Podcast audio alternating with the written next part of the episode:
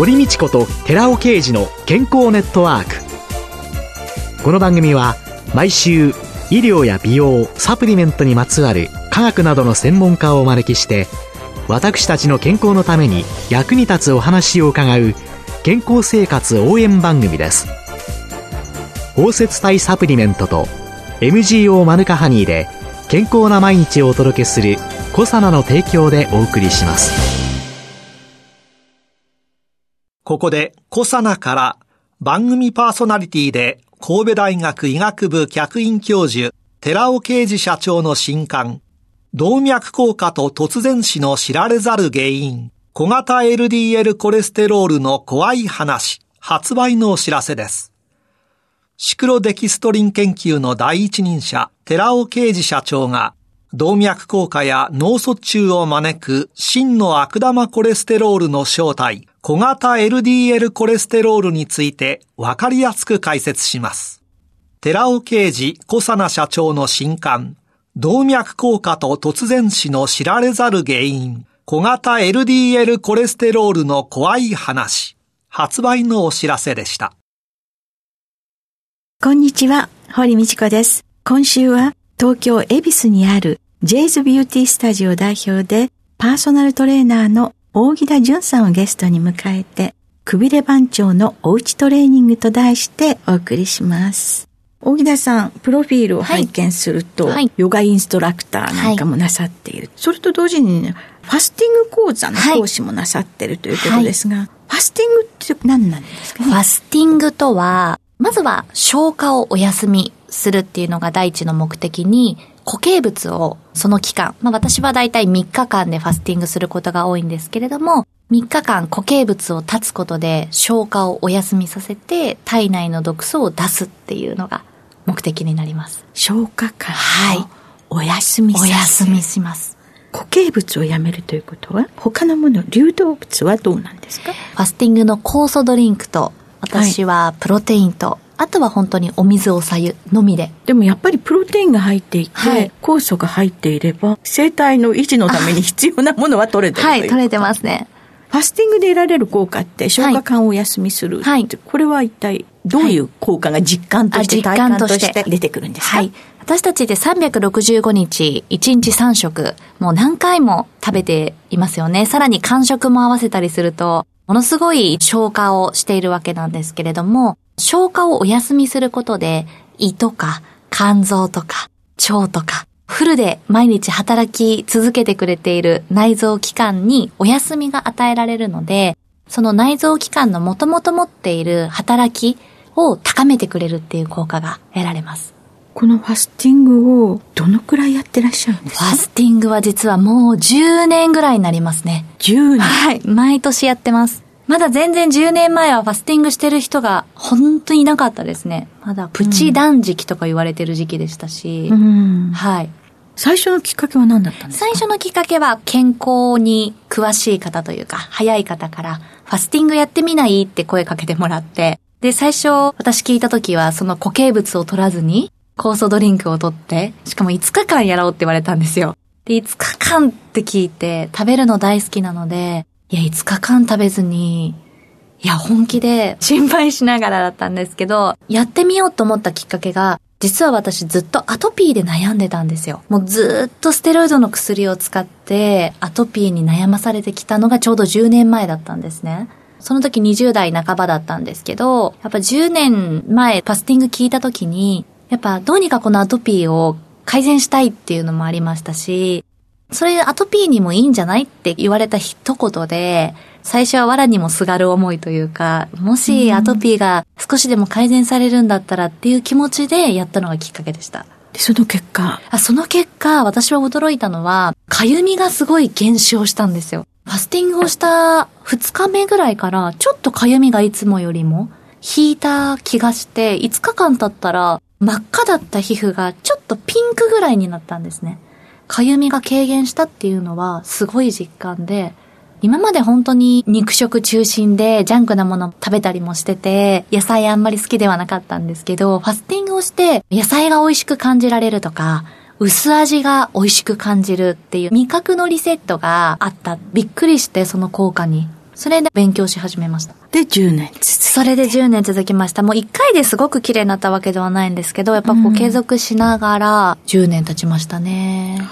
ではここでファスティングの正しいやり方というのを正しいやり方。やっぱりまず正しいやり方は、準備期ってあるんですけど、はい。そこをしっかり取るっていうことが一つ目かなと思います。準備期。はい。はい。今日まで普通の食事をして、好きなもの食べて、好きな量食べてて、明日からよしファスティングやるぞみたいな、いきなりやっても体ってびっくりするので、ええ。やはり例えば3日間ファスティングをするんであれば、3日前から準備期と言って、徐々に食事の量を減らしたりとか、食べる内容を変えて、3日後からファスティングするよってちゃんと体に呼びかけていくというか、そっちのモードにシフトしていくっていうのがまず一つ目の準備期を取るっていうのは大事なことかなと思います。3日前から準備。3日前から準備です。消化に負担がかかるようなものをやめたりとか、揚げ物とか、はい。はい、脂っこいものとか、そういうものを避けたりとか、あとは量も腹8分目ぐらいにすることで、意外にもうこの3日間だけでも、ちょっとなんか痩せた感じも、よく食べてる方はしたりとかもして、うんはい、準備期しっかりとっていくと、ファスティング期が辛くないですね。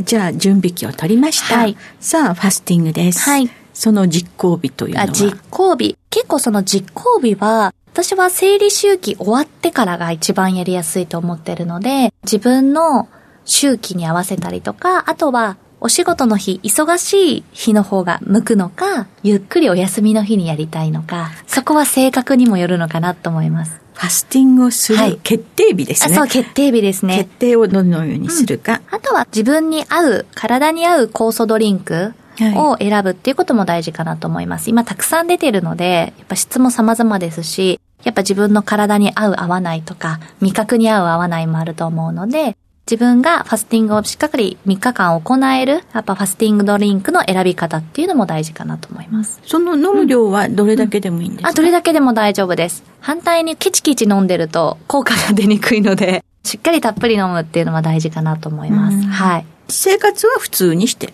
うん、大丈夫です。私も普通にレッスンしてます。初回の方はちょっと心配される方もいらっしゃるので、まあそういう方はお休みの日とかにやるのもいいのかなと思います。一緒にファスティングをなさる方たちっていうのは、やっぱり継続されていく方多いですか？もうめちゃくちゃされてます。もうリピート率すごい高いので、本当に何年っていう単位で、だいたい春と秋にやってるんですけど、だいたいも一緒にやってますね。同じ時期にそろそろ先生したいと思うんですけど、みたいな感じで、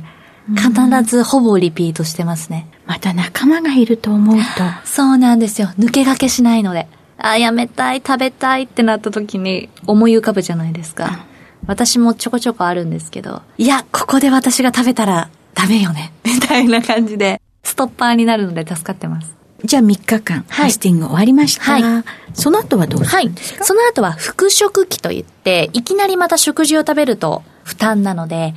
ファスティング終わった後って赤ちゃんの体内と一緒っていうイメージをしていただけるとわかるんですけど、赤ちゃんもいきなり固形物食べないじゃないですか。ええ離乳食からですよね、はいそんな感じで、私たちも最初、重湯、おかゆからスタートして、徐々に消化を始めていくっていう、3日かけて戻していきます。通常の食事に。10日間ぐらいはいを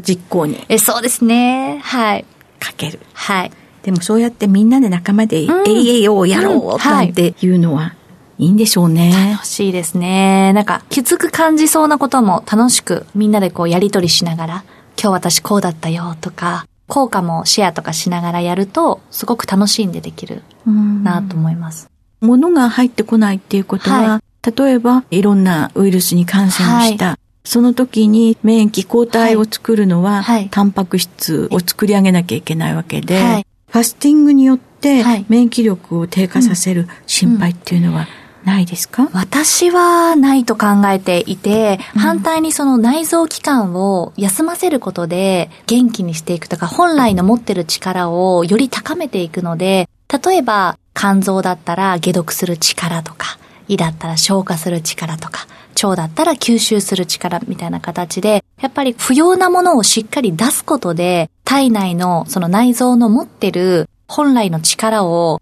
上げてくれるので、そういう意味では、一回ファスティング期間の3日間で、飢餓状態というか、うん。その何にもならない状態が、反対に人間はその期間があることで生命力っていうのを高めてくれるので、免疫力はその後上がっていくなって私は思ってます。年に何回かした方がいいんですか、このそうですね。よく質問される内容ではあるんですけども、私も別にいついつっては決めてはないんですが、大体年に2回、自分の体がしたくなったら、声が聞こえてくるんですよ。そろそろしたいなみたいなのが、大体年に2回、春と秋に来るので、まあ、年に2回ぐらい、すごくいいんじゃないかなと思います。でも気に入った方とか結構年に3回とかされてる方とかもいらっしゃいます。今回ですね、はい、5回にわたって、はい、小木田さんのお話をいろいろ伺ってきたんですけれども、はい、その中で本当に感じたことっていうのは、はい、自分自身が自分の心の声を聞いていなかった、はい、体の声を聞いていなかった。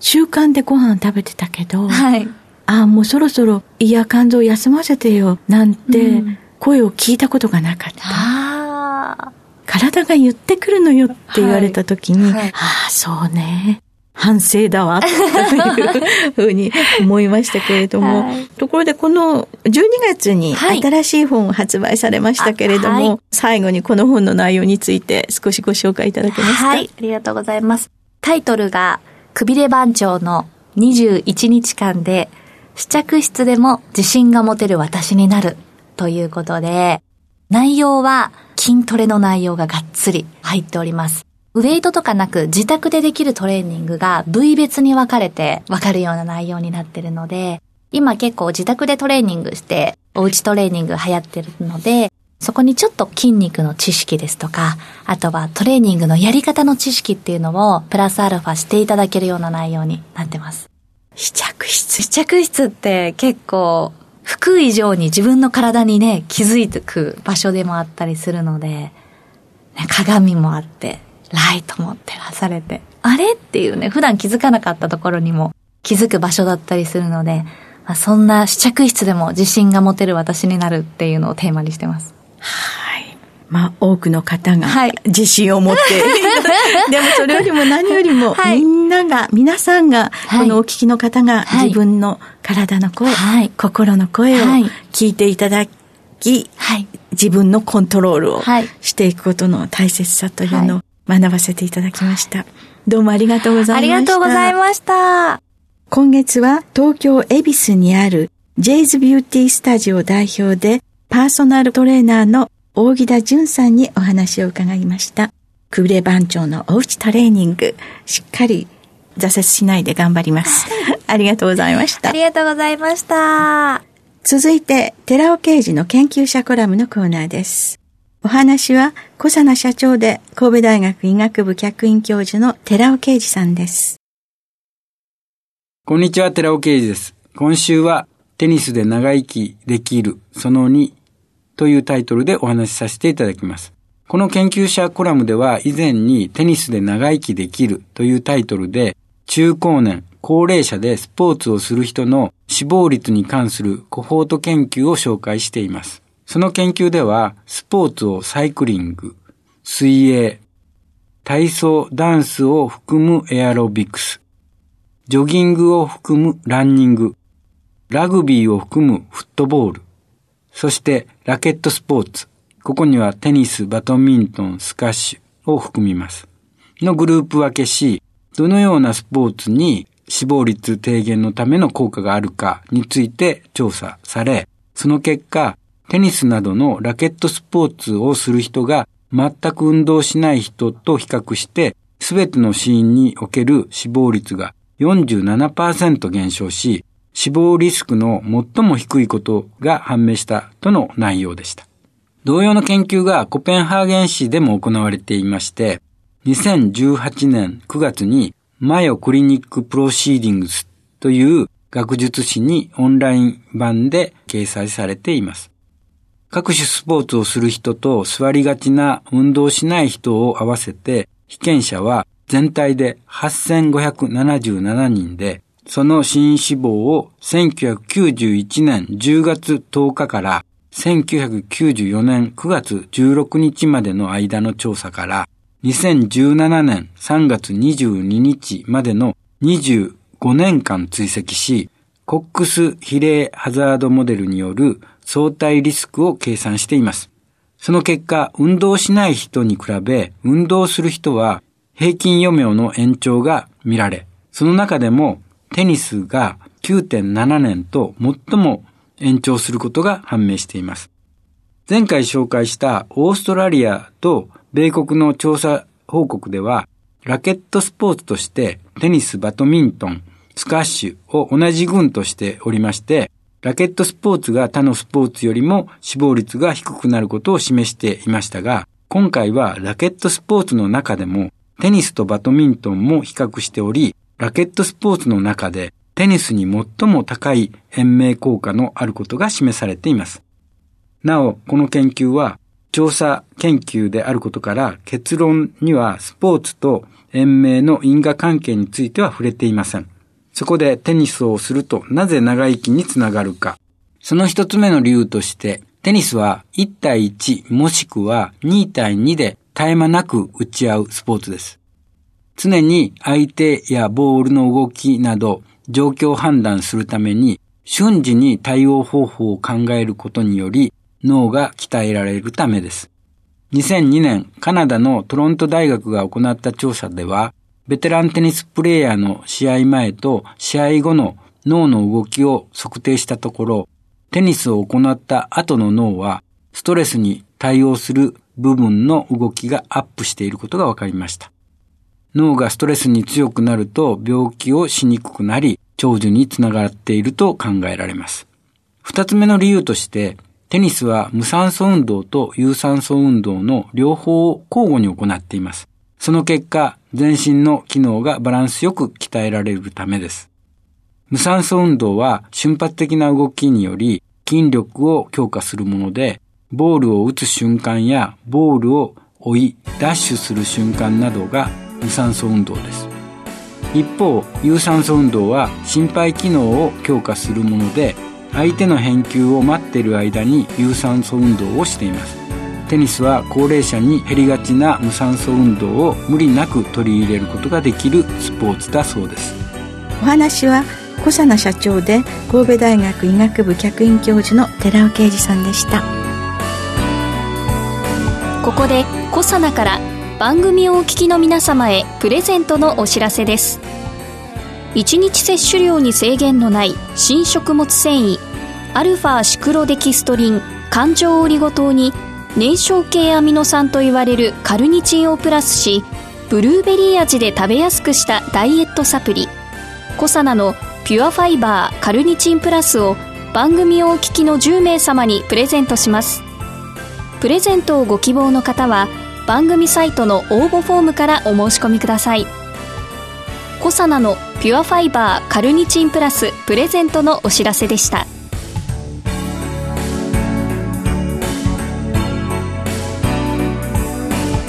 堀道子と寺尾啓二の健康ネットワーク